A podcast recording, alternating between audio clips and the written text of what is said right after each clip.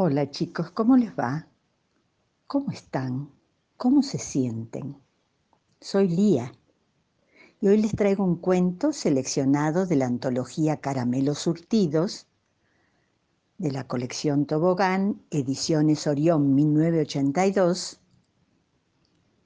escrito por Eduardo Gudiño Kiefer, nacido en la provincia de Santa Fe, pero que tuve la suerte de conocer en Buenos Aires en la década del 70.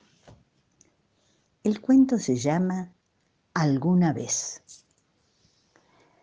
Los árboles mayores, que se erguían casi hasta tocar el cielo con sus copas agudas, hablaban con el árbol pequeño que crecía entre ellos. Alguna vez, decían, alguna vez eras alto como nosotros y como nosotros podrás ver el lago allá abajo, engarzado como una joya verde o azul entre las montañas verdes o azules. Alguna vez, alguna vez. El viento, cuando descendía hasta la altura del árbol pequeño, también hablaba con él. Vengo de todas partes y lo sé todo. Conozco los bosques, las montañas, los campos, las ciudades de los hombres. Alguna vez, cuando te eleves tanto como los otros árboles, te contaré cosas. Alguna vez, alguna vez. Al llegar la primavera, cuando los pájaros venían en busca de calor y de alimento, el árbol pequeño tenía más noticias del mundo que aún no alcanzaba a ver. Los pájaros piaban.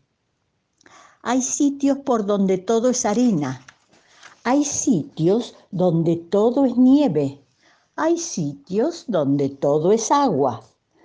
Alguna vez, cuando seas más alto y más sólido, haremos nuestros nidos en tus ramas y te contaremos todo lo que sabemos.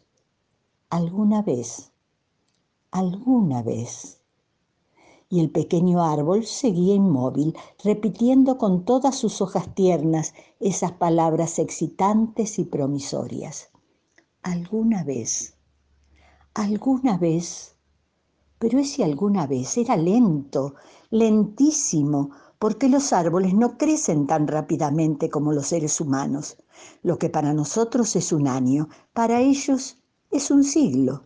Lo que para nosotros es una vida, para ellos es apenas un suspiro.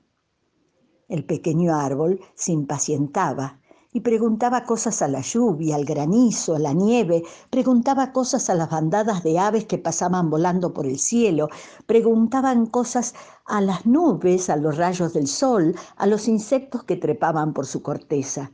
Todos sabían cosas y cosas, todos conocían el mundo, todos parecían sabios y aventureros, todos terminaban diciéndole, alguna vez, alguna vez. Una tarde, por fin, sucedió algo. Pasó junto al pequeño árbol un hombre de barba oscura y ojos tristes, conduciendo de la brida a un asno gris. Montada en el asno iba una mujer muy hermosa, muy pálida, muy dulce. Se detuvieron y el hombre dijo, esto es lo que necesito. Perdóname, pequeño árbol, pero debo contarte.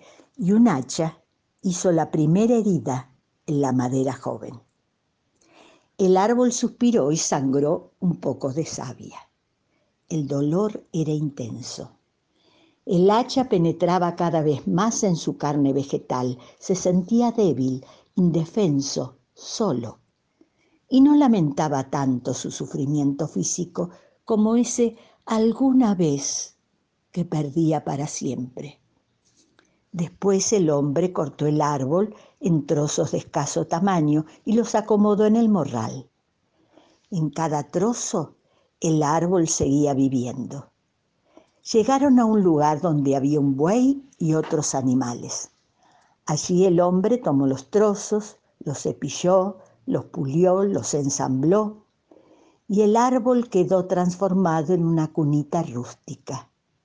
Una cunita que al mecerse parecía gemir alguna vez, alguna vez.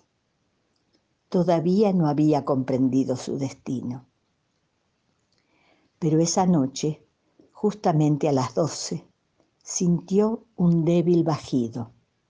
Una extraña música y una extraña luz envolvieron inmediatamente el lugar.